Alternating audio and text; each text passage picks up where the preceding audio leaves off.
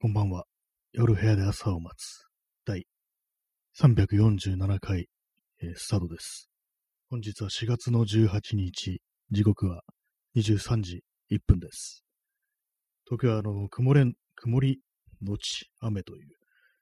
感じでしたね。今日は今、まだま雨が降ってるのかなという、そんな感じでございます。はい。えー347回ですね。今日タイトルのあの画像にある通り、あの、ライブ配信400回達成したと。これはあの、昨日表示されたんですけども、そうか、そんなにやってしまったかという感じですね。はい。まあ、あの、始めたのは、ライブ配信始めたのは去年の5月半ばぐらいなんですけども、まあ、丸1年経ってないけれども、あの、1日にこうね、2回とか、まあ、やるときもあったので、まあ、数字の上ではもうすでに400回という感じに、まあ、言っているというね、感じなんですけども、まあなんか、やばいなと思いますね。400回もっていうね、ことをね、ちょっともう思ってしまうんですけども、まあそんな感じで、えー今日もやりたいと思います。ね、チャンツさん、めでたい。ありがとうございます。ね、タイ、タイはいいですね。白身、白身だしっていうね、よくわかんないですけども、まあそんな感じで今日も、いつも通りにこうやっていきたいというね、感じなんですけども、今日のタイトル、あの、ヤクザ憧れとはというね、なんか無駄にあの句があの伏せ字になってますけども、ヤクザの句が。あのーあれですね、あの、ままたあのね、ツイッター経由のね、なんか話題というものに言及するのもなんか、どうなのかなみたいなことは思うんですけども、なんか吉野家のなんかこう、なんですかね、な、ななんとか、重役というかなんというかね、まあそういう、まあパーソンが、こう、なんかあのー公園かなんかでね、その、しゃぶ、しゃぶ漬けにしてどうのこうのとかね、お客になるね、こう若い女性をなんかしゃぶ漬けにしてどうのこのとか、なんかとんでもないこと言ったなんていうね、そういう話がありましたけども、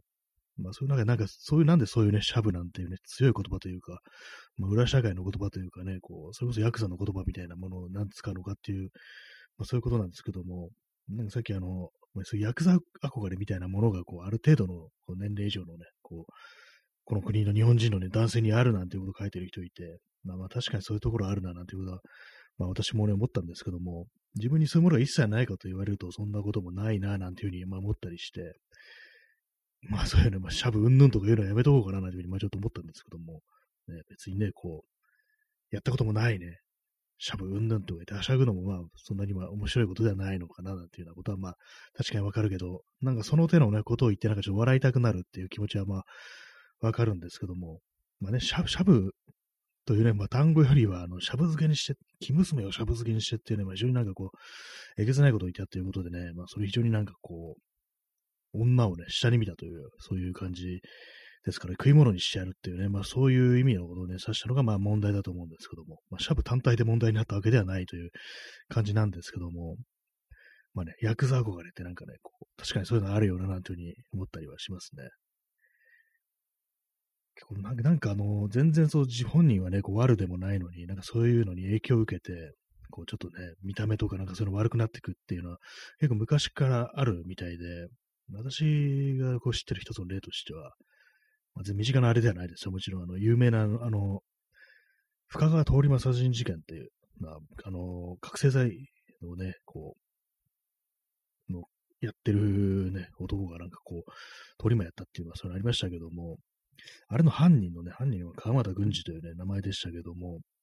なんかこう前にどういう事件だったんだろうと思って、そういう情報をあのネットで検索して読んでたら、なんかもともとはあれですね、あの、寿司職人だったらしいんですけども、で、まあ、その、勤めてる、働いてる寿司屋にちょっと悪いね、先輩がいて、その人になんか影響を受けて、なんかどんどんどんどんなんかね、こう、入れ墨を入れたりだとか、まあなんかそんな感じで結構悪くなっていったっていうね、ことらしいんですけども、それまでは別にそんな感じ、悪っていうね、感じはなかったらしいんですけども、なんかね、ちょっとね、そういうの聞くとやりきれない、やりきれないとも言わないですけども、なんかな、みたいな気持ちになりますね。悪いものに対する、まあ、強そうだからとか、まあそういうことなのかもしれないですけども、そういうものに対する憧れからなんかちょっとね、本当の悪の方向に行っちゃうっていうのは、なんか非常にね、なんか、こう、ね、嫌な話だな、なんていうようなことはね、まあ、思ったりするんですけども、結構なんかあのけど謎になんかあの、絶対にそういうね、悪い、悪いね、感じのね、人間ではないのに、なんかファッションとかが妙になんかこう、やさぐれてるというか、なんかこう、やばそうな人っていうのが、今はあんま見ないかもしれないですけども、昔はなんか結構いたような気がするんですよね。全然こう、真面目そうな感じのね、こう、青年とかで、なんかメガネとかかけてんのに、なんかあの、服装だけヤクザっぽいっていうね、昔ね、なんかそんなのをね、見たことがあるなっていうことをふと思い出して、全然なんかね、あのー、あれなんですよ。顔とかはね、全然悪そうに見えないのに、なんか謎になんか服装だけヤクザっぽいっていうね、なんかそういう人をね、ちょっと街で、見かけたことあって、何なんだろう、あの人っていうね、その人も全然、まあ、実は本当、本物に、本当のね、悪っていうね、絶対そんな感じじゃないっていうね、あれだったんですけども、なんかあれも一つなんか、ヤクザ憧れみたいなね、ところからね、あの、いう感じ、あの、ファッションだけそっちに行ってるみたいな、なんか、そういう不思議な例だったのかな、なんていうふうにことをね、思い出しましたね。えー、吉野の重、吉野家の重役はしゃ、えー、すいません、P さん。ラジオネーム P さん。はい。吉野家の重役はシャブをやってるし、実際にシャブ漬け犯罪も行ってきたということを事実にしていけば、あ、もう、お前言ったんだからな、お前それやってるってことだろっていうね、そういうふうに言っていた方がいいかもしれないですね。確かにね。本当にね、しゃぶ漬けにしてたっていうね、実はそうだった。まあでもそれもなくはないですからね、本当にね。なんか、そんなに一企業の重役って言ったらシャブなんて思えるままだなんていうね、ことをちょっとね、思ったりしますけどもね。で、なんか、確かにその感じで言った方がいいかもしれないですね。お前言ったな、みたいな感じで。本当にシャブ、シャブやってるんだな。とんでもないやつだ、みたいなね。そんな感じで、その事実、事実っていうことにしていった方がね、これはいいかもしれないですね。まさかね、っていうね、こと思いますからね、本当にね。飲食店でシャブがみたいなね、なんかそういう感じでネタにしてる人もいますけども、まあ、絶対ね、これいるだろうなと思いながらさっき検索したのは、あの、シャブの屋っていうね、まあ、検索したらまあそうですね、当然のことがみんな言ってましたねっていうね、感じなんですけども、で、まあ同じようにね、牛丼の中になんか変なもん入ってんじゃないかみたいな、そういう話には、ね、当たり前のようになってきましたけども、まあみんな考えることが同じだなっていうね、そういうことは思いましたね。えー、ストロムさん、えー、BGM はポール・エンゲマン、 Push It to the Limit で、あそういう、ちょっと、いかにしゃぶしゃぶ的な感じのね、こう、BGM かかるっていう、ありかもしれないですね。限界までね、押していこうっていうね、プッシュっていうね、なんか、売人のことプッシャーって言うけど、なんでプッシュなんですかね押していくっていうね、なんか結構不思議な感じしますね、よく考えたら。当たり前のようになんかプッシャーっていうね、言葉を受け入れてましたけども、一体ね、どういうことなのかなと思いますけどもね。まあ、しゃぶしゃぶはね、まあ、体には悪いでしょうね。本当にね、昔は本当になんかね、合法で戦前とか、まあ、戦後間もない頃は合法でね、なんかこう、売ってたらしいですけども、実際どのぐらいのね、人間、ね、人がやったんだろうっていうふうに思ったりして、下手したらね、なんか自分の祖父、曽祖父とかがね、なんかやってたりしたのかななんていうね、ことをね、ふと思ったんですけども、まあ、まあ、それはないだろうなっていうね、感じの、まあ、それも、ね、印象ですけども、確かに、ね、生前ね、そんなことをね、聞いたことはありませんでしたからね。おじいちゃんはシャブやったことあるなんてね、そんなことは一度も聞いたことないんでね、もしかしたらね、そういうこともあったかもしれないなっていうね、ことを今ふと思ってしまいました。はいね、まあ今日も、今日も今日でね、あの、シャブの話でね、始まってますけどもね、ヤクザ憧れね、ヤクザ憧れっていうと、昔私の友人が、まあこの話ね、もう3回目ぐらいですけども、あの、髪型ね、ちょっと変化つけようと思って、こう、パーマをかけるぞって言って、床屋に行ってね、こう、パーマを当てたら、なんかアイロンパーマにされたっていうね、そういう悲劇があったんですよね。まあアイロンパーマっていうのは、まあ、パンチパーマじゃないですけども、結構まあ、ちょちょっと悪そうなパーマですよね。昔の不良がなんかやってそうな髪型っていうことで、もうそれでね、それでね、今度会った時、本当ちょっとびっくりして何も言えなかったっていうのありましたからね。でななんでそんな変なアイロンパーマなんてかけてんのっていうことをまあ言えなくて、で、なんか本当になんかそのぬるい感じでなんかね、こうスルーしてたんですけども、ある日聞いてみたんですね。ちょっと我慢できなくなって、なんかパーマ、最近パーマかけてるけど、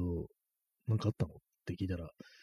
いや、ちょっと一部分だけかけてもらうとしたら、なんか全体にかけられたんだよね、みたいなこと言われて、結局それはなんかもう、あれですね、本当ちょっとあの、医療ミスならぬね、利用ミスみたいなところで、そういう感じで、あの、昔のね、不良みたいな髪型にされたってことらしいですね。医療ミスならぬ利用ミスですね。利用、利用っていうのは、あの、床屋のね、床屋のあれです。っていう意味のあれですね。あれを言い過ぎですね、あれあれ。まあ、そんな感じでね、あの、いたんですよね、実際。なんかそんな、まあ、それは恋じゃないですけども、やっぱそう人間はね、そういう感じで髪型をね、急に変えると、なんかそんなことも起こりうるという感じなんでね。今あれかもしれないですね。今の人はヤクザっていうよりも、なんかちょっと半グレっぽい服装とか、あれになんかね、こう、まあ、こういうことつかないあれですけども、陰キャがなんかね、半グレっぽい服装するなんていう、そういうケースもちょっとありそうだな、ってこと思いましたね。半グレの、半グレのファッションっていうと、なんか私、あの、ピタッとしたね、なんか、ジャストサイズかな。ジャストよりちょっとあの、タイトめのあのスウェットとかに、こう、ピチピチのね、なんかこう、テーバードのパンツとかをね、履いて、で、ハイテクスニーカー履いてるみたいな、ちょっと高そうなハイテクスニーカー履いてるって、たまにセカンドバッグ持ってそうみたいなね、なんか完全イメージですけども、なんかそういう格好をなんかもう全然、ね、悪くもなんともないね、こう、男の子がやってしまって、やってしまってというかね、あえてそっちの方に行ってなんかちょっと悪ぶるなんていうね、そういう時代も今の時代は発生してるんじゃないかなってことをちょっと思うんですけども、実際どうなんですかね、もう10代、20代、ね、若い子たち、そんなこともね、としたら起きているのかななんていうふうに思うんですけども、まあ、本当あれですからね、場所によってはね、あのあの手のね、半グレっぽいカジュアルっていうね、うん、人をね、よく見かけるようなね、会話もありますけども、まあ、六本木とかね、なんかああいうとこで、麻布とかもそうかなっていう感じするんですけども、なんかすごいお金持ってそうでね、なんか悪そうな格好してるけど、何知ってる人なんだろうな、みたいなのはね、結構感じたりすることがありますね、やっぱりね。あの服装何なんですかね、本当にね。なんかでもあれですね、今なんかは、若者というのが、どういう服装してるのかさっぱりわからなくなりましたね。全然まあ若い人見ないってわけではないんですけど、別に普通にね、こう道端とかで見たりしてね、まあ今ここで若いっていうのは、あの、本当にまあ、10代後半とか20代前半とか、そのぐらいのね、感じのことを言ってるんですけども、まあ、20代ね、半ばぐらいからだと別にまあ結構わかるっていうかね、まあ身の回りにもね、そのぐらいの年齢の人がね、いるんでね、まあ、そんな別におかしな感じにやってね、ないっていうのはわかるんですけども、本当のなんか10代とかっていうのは、今一体どういう格好してんのかなということを思うんですけども、絶対道端でね、見かけてるんですけども、なんかあんまりこう、あれですね、こう、意識しないですね、やっぱりね。見逃しちゃいますね。えー、ストロムさん、最近の流行りはレイダーアーマーらしいです。あ、もう行きつ行き着きましたね、もう完全にね、もう世紀末の感じっていうね。レーダーアーマーっていうね、のこう元ネタ説明しますと、この放送でね、もう何度も何度もお話ししてる、あの、フォールアウトっていうね、あの、RPG、あの、核戦争後のアメリカを舞台にした RPG があるんですけども、それにね、出てくるなんか悪人ですよね。こう、レイダーっていうね、まあ、身ぐる、人のね、襲ってなんか殺してね、身ぐるみ剥ぐみたいな、そういうなんか悪人ですよね。野党ですよね。あのね、の野球の矢にね、盗むって書いて野党ですよね。まあそういうならず者たちのことレイダーっていう風に言うんですけども、そのね、彼らがね、着てる、彼ら、彼女らがね、こう、装着してる、こう、ね、鎧みたいなものはレイダーアーマーって言うて、それもあの、核戦争後の世界ですからね、もう、ろくにね、そういう物資がないもんですから、あの、ハイタイヤ、フルタイヤとかをね、こう切って、それをなんか肩のあたりにやってて、こう、防具にしてるなんて、まあそういう世界観なんですけども、今の流行りはね、そのレーダーアーマーって感じでね、みんなタイヤを、タイヤをね、肩に背負ってるのかって感じだってね、考えるとね、もう重いだろうなと思いますからね。タイヤって結構重いですよね。あのね、特に車用のやつでしたらね、かなり重さありますけども、まあ、結構ね、あの確かに10段ぐらいなら防いでくれそうだなんていうね、ことはね、結構思いますね、あれね。割にいけてんのかもしれないなと思いますけども、まあ、最近の若者はそういうレーダーアーマーをね、装着してるということでね、一体何から身を守ってるのかっていうようなことは思いますけどもね、まあ、だいぶね、もう世界情勢もきな臭いっていうことでね、まあ、核戦争の危機危機もね、あるということですから、まあ、そういうのをね、見越して、そういう格好してる若者もいるというね、そんなことらしいですね。らしいですね。でも見てきたかのように言いましたけどもね、まあ、そんな感じで皆さんもね、あのフルタイヤをね、こう、肩口に当てていってほしいというね、まあ、そんな感じの放送なんですけども、私も明日からね、こう、ね、ピタッとしたね、こう、テーバードのパンツに、ね、そう、上はあの、ピタッとしたスウェットに、それで、あの、タイヤをね、背負おうかなというふうに、まあ、思っております。はい。それはアイロンパーマですね、髪型はね。はい。さすがに今それは嘘ですけども。でもなんかあれですよね、昔のなんかこう、人。昔の人ってすごいざっくりしてますね。まあ多分70年代とか、まあ80年代とかですかね。なんかあの辺ぐらいの時代のなんか若者のファッションみたいのをなんかこう昔の映像とかで見たりしてると、それこそなんかアイロンパーマとか、パンチパーマとか、なんかいますよね。今見ると完全なんかもう、チンピラにしか見えないんですけども、おそらく当時あれがかっこよかったのかななんていうね、まあ、ことをなんか、そう思ったりするんですけども、だから確かにも、こう、たまにね、聞くあれでは、その80年代の本当に初期の頃とかは、あの、ちょっとしたあの、不良というかヤンキーというか、なんかそういうもののブームというか、まあ、ああいうものがかっこいいとされてた時代が、ちょっとあったみたいなね、なんかこう、そういうどうもカルチャーがあったらしいんで、もしかしたらあのね、パンチとか、アイパーとかが、なんかモテのね、モテのあれ、ね、近道だったのかななんていうふうに思うんですけども、なんかね、異様な感じしますよね。まあ、つってもね、まあ、80年代、90年代、0年代ね、2010年代もそれぞれね、まあ、それぞれは、それぞれね、おかしいのかもしれないですけどもね、その時代時代の狂気があるということでね、どうなんですかね、2010年代というものは何だったのか、どういうね、服装が流行ったのかってあんま覚えてないですけども、あんまりね、そこまで今と変わってるような感覚っていうのはね、ないですね。だから女の人のね、女性のね、なんかこうメイクとかなんとなくうっすら、こう、なん変わってるな、みたいなことは認識するんですけども、なんか男の子のね、なんか格好とかはなんかそこまで極端に変化はしてないような気がしたりして、あんまね、こう、極端な変化というよりはなんか、緩やかになんかこう延長線上にあるみたいな、まあそんなことを感じるんですけども、まあとはいっても私全然ね、おしゃれでも何でもないしね、若者文化、ヤングのね、ヤングのカルチャーを研究してるね、社会学者とかでもないんでね、よくわかんないですけどもね。咳込みました。えー、インスタントコーヒーを飲みます。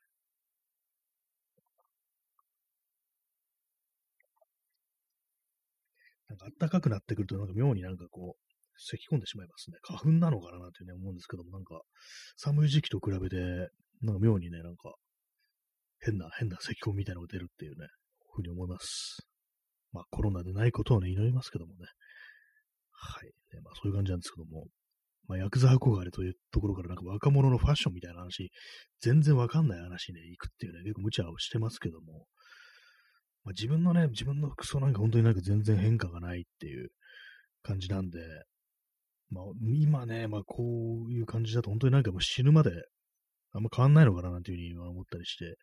まあ、よく言いますよね、あの、よくなんか、おじさんとかおじいさんが、なんか古い格好してんなっていうふうに言われるけど、実はそのいうのは、その人が若い頃の格好で、それが移り変わりというのはなく、そのまま継続してそういうものを着続けて、その結果なんかあの時代遅れな感じに見えてるだけだっていうね、そういうおじいさんの格好とか、おじさんの格好っていうね、そういう風に見えてるだけだなんていう、そういう説ありますけども、まあ、確かにその感じでいくと自分もなんか、こうね、死ぬまで年取っても、まあこう、服装とかあんま変わんないのかななんていう風に、まあ、ちょっと思ったりはしますね。まあでも、あれですね、まあ、服装といってもまあ別にそんな流行りしたいとか関係ないようなそういうものもありますからね。そういうのになればなんかこう、別にどうのこうってあれではないんでしょうけども。まあね、自分のね、自分の、最近あれなんですよね、自分のなんかこう、見た目というものがちょっと嫌になってるっていうのがあったりして、まあ、それの服装に限らずね、なんかこう、たまにね、こう、外出てて、ありますよね、あの、鏡みたいになってるところとかね、あの、そういうのを見るとなんかちょっとね、ふっとね、自分が映ったりするとなんかちょっと嫌な気持ちになるっていうのがあって、まあ、見た目、身だしなみ、見た目にね、ちょっと気を使うかななんていうふうにちょっとね、魔が差す時もあるんですけども、いや、もうどうでもいいやみたいな、めんどくせえみたいなね、感じに大体まあ、行き着くんですけども、まあ、そんな感じなんでね、こう服というものもね、なんか結構ずっと同じもの着てるみたいな感じになっちゃってますね、本当にね。めんどくさいですからね、本当にね。はい。今、パソコンがスリープに入ったので、キーボードをね、パチッと叩きましたけども、まあ、そのような感じで、こう、ヤクザの格好をやめようっていうね、話でしたね。悪ぶるっていうのはなんかこう、あれですからね、まあ、イキリっていうのもありますけども、イキリ、イキリをね、超えてなんか本当に悪ぶるっていうのがね、もうさっき言ったみたいな、こう、シャブ案件っていうね、まあ、ことなのかもしれないですけども、まあね、それ本当なんかね、お前シャブつったな？本当にシャブ打ってんだなっていうね、そんな感じの風に、こう、ああいうね、こう、社会的立場のある人間ああいうこと言ったら、まあそういう風に詰めていくっていうのがね、いいのかな、なんていうふうに、まあ、思ったりね、しますね。本当毎日毎日なんかその手の嫌なね、ニュースが来ますね。あの映画界のなんかこうね、いやね、セセカラっていうのも軽い感じしますけどもね、本当になんか性性的な、性的暴行とかね、性暴力ですね。まあそういうものがなんか非常になんか毎日毎日ね、こう流れてくるっていう感じで、今日もなんかね、なんか、なんかの映画のプロデューサーなんかなんかがこうね、かなりひどいことをしたなっていう話が流れてきましたけども、やっぱりなんかもう、ね、あらゆるね、こう、この国の、この国というか、まあ人人類全体かもしれないですけども、なんか男らしさそのものがなんかね、そういう暴力性というものに、非常にね、なんか密接に結びついてるんだなっていうことを思うと、なんかこう、ね、あんまこう人のことをね、こう、ばっかり言ってんのも、自分のこともちょっとね、こう見直す、見直すとかね、っていうかね、振り返れないのだなんてことをちょっとまあ、思ったりしつつ、まあでもそれでもね、自分にが後ろぐらいことあるから批判しないっていうんじゃなくて、まあ、ちゃんとなんかそれも正していかなきゃいけないんだな、なんていうことはまあ、思うというね、まあ、そういう首相のね、ことをね、まあ言ってますけども、ねそういう私も今パンチパーマでね、この放送をお送りしてるんですけども、あれはなんかどうなんですかね、パンチパーマっていうのはね。楽なんですかねあれなんか確かにセットしなくていいっていうのはありますそうですけどもね。確かにあまりにも見た目はちょっとやばいってのありますけどもね。と、まあ、よくわかんないね、こう、ふざけたあれを言っといてね、こう、普通に話戻しますけどもね。えー、箱庭の住人さん、東京マンジリベンジャーズも流行ってますもんね。見ていませんが、過去、つぶやきありがとうございます。あ、そうです。昨日あの、コメント最後の最後ちょっと、ね、拾えなかったんで、あの、あれでね、放送終わった後に、あの、箱庭の住人さんに向けてちょっと、つぶやきという形でね、あの、返事をしたという、ね、感じなんですけども、そうですね、東京マンジリベンジャーズって、私、漫画ね、全然詳しくないですけど、私もまあ、知ってますからね、なんかあのー、過去にね、過去に戻る、ね、能力を、能力というか、なんというか、そういうことになった、こう、やん、元、元ヤンみたいな、なんかそんな話だったというね、印象というか、まあそういうことらしいんですけども、内容はよくは知らないんですけども、非常にまあ人気があるということは、私は知ってますね。まあ、あれもまあまあね、そう、悪のね、話ですからね、本当にね、殴って解決みたいなね、殴って解決かどうかわかんないですけど、まあ不良たちのね、話ですからね、まあそういうところでね、やっぱり、まあそのなんかヤンヤンキーというかね、まあそ不良というかなんというかね、悪憧れのなんか文化というものは全然こう、あれですね、いつの時代もね、こう生き続けてるっていう感じですね。長いですね。でもなんかヤンキーというものも長いですね。あんまこう廃れてない気がしますね。ちょっと形は変わってますけども、まあ大体まあ同じようなね、こうスタイルでこう、ね、来てるような気がするんで、人類は、人類皆ヤンキーになる時代もね、来るのかなというふうに思うんですけども、どうなんですか、まあ、あのね、なんか本当に若者というかね、こう若いうちも青少年のロールモデルみたいなものがあんまないっていうことなのかなみたいな。まあ、それ言ったらちょっと大げさかもしれないですけども、昔からね、なんかこう、あれですからね、まあ、その辺のことはあんま変わってないような気がするんでね、急にそのこと言うのはあれですけどもね。え P さん、世界的に見て日本一、日本で一番有名な漫画、アキラもヤンキー漫画。あ、そうですね。あれもね、ほんと健康有料不良少年ですからね。確かにヤンキー漫画ですよね。暴走族ですからね、確かに。箱箱庭の住人さん、アキラ。確かにそうですね。そうなんですよね、本当にね。暴走、暴走、多分結構あのね、あれですよね。あの、私もうこの話2回目ですけども、アキラでね、結構まあ、主人公ね、金田ね、金田、主人公ですけども、結構えげつないことしてますよね。なんかあの、これあの原原作漫画の方ですね。漫画の方のアキラが、あの保健室の先生となんかね、こう、関係があるってね、体の関係があるみたいな、なんかその描写ありましたけども、で、その保健の先生が、私妊娠したんだっていうシーンがあって、で、それに対してね、金田がなんてね、答えるかっていうと、へえ、そうなんだ。今度産むとこ見せてよっていうね、言ってね、それちょっとびっくりしたシーンなんですけども、これ父親はお前なんじゃないかみたいな、金田なんじゃないかみたいなことをね、思ったんですけども、ね、怖いですね。あのシーン怖いんですよね。なんかあの、すっとなんかね、あの、ね、流れましたけども、そのご展開で、あの、保健室の先生出てこなかったし、ねあなたどうなったんですかね、保健の先生ね。死んじゃったんですかね。ってなんかすごいちょっと暗い話になりますけども、ね、あのね、あの後って、東京がなネオ東京があんなことになりますからね。結構ね、その、その後出てこないキャラというものがね、どうなったのかってことはちょっと若干気にならなくもないですけども、誰か二次創作したりしてないだろうかってことをね、今ちょっと思いました。えー、ストロムさん、えー、ヤンマガ的。あ、そうですね、ヤンマガなんかは私全然こう、あんま読んでなかったんですけども、ね、アキラ連載してるのはヤンヤングマガジンということで、確かになんかそのちょっとね、悪悪い主人公というかなんというか、こう、ヤンキー漫画の多いイメージってのは確かにありましたね。全然その、私はね、それ読んでなかったんですけども、ヤンマガはちょっと異端っていうね、感じがね、若干ありましたね、その辺の感じでね。え箱庭の住人さん、もう一回読み直してみよう。そうですね、あの、一巻のね、なんか結構最初の方になんか確かあったと思いますね。私も強烈な印象を持ってね、その保健室の先生のね、あれを思い出してるんですけども、え、P さん、ビーバップハイスクール。あ、ヤングマガジン、ビーバップハイスクールでしたね。やっぱりなんか多いですね。なんか多い、多いっつって今2つしかないですけども、まあ、他のね、他のね、ヤングジャンプとかヤングサンデーだとか、そうなのか、かもしれないですけど、なぜかヤングマガジンというものは非常になんかヤンキー的なね、色が濃いような気がしたりしますね。ビーバップハイスクールはね、私読んだことないんですけど、まるま非常に長く続いた人気作ということみたいですね。私はまあどっちかって言ったら、あの、ね、こうヤンキー系の漫画にはもうこう、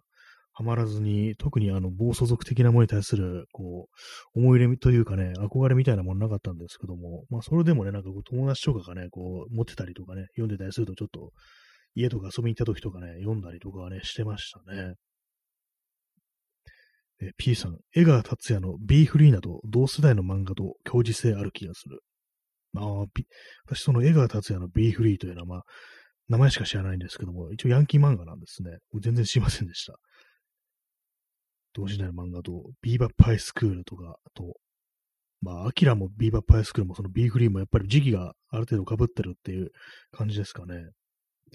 アキラとかなんか私は本当に後からね、なんかこう、読んだっていう感じなんで、こう、あれですよね。結構な長く続いてたんだな、みたいなことを思うと結構不思議な感覚がありますね。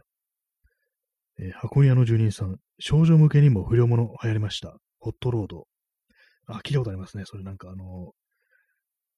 ちょっと前に、何年か前に、何年か前に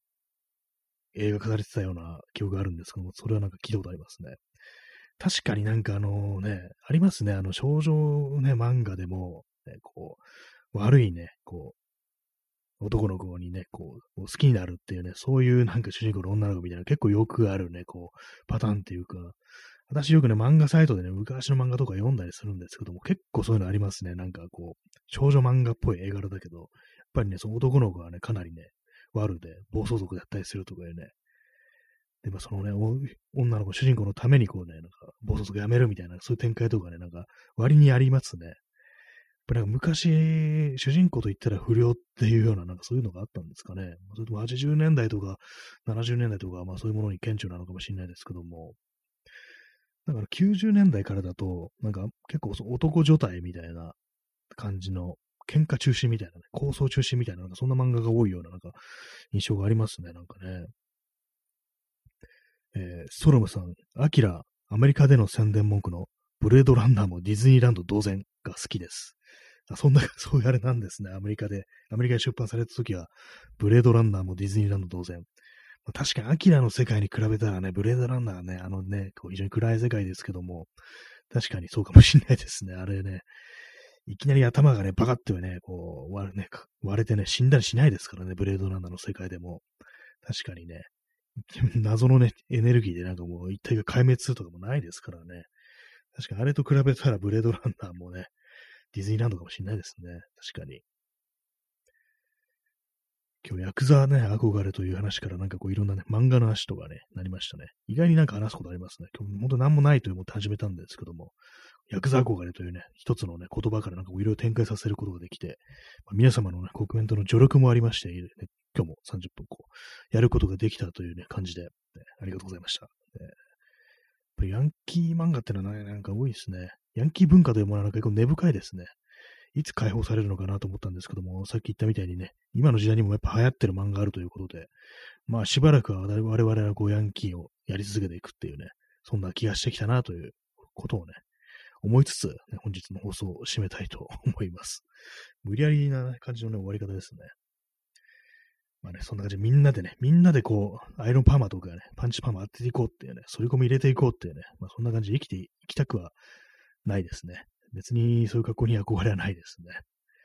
まあ、そんな感じでね、我々はまあこう、正気を保って生きていこうじゃないかというね、まあそんな感じのことを言いたいというね、感じでまあ、収めたいと思います。よくわかんない締めですよね。そんな感じで本日もご清聴ありがとうございました。それでは、さようなら。ありがとうございます。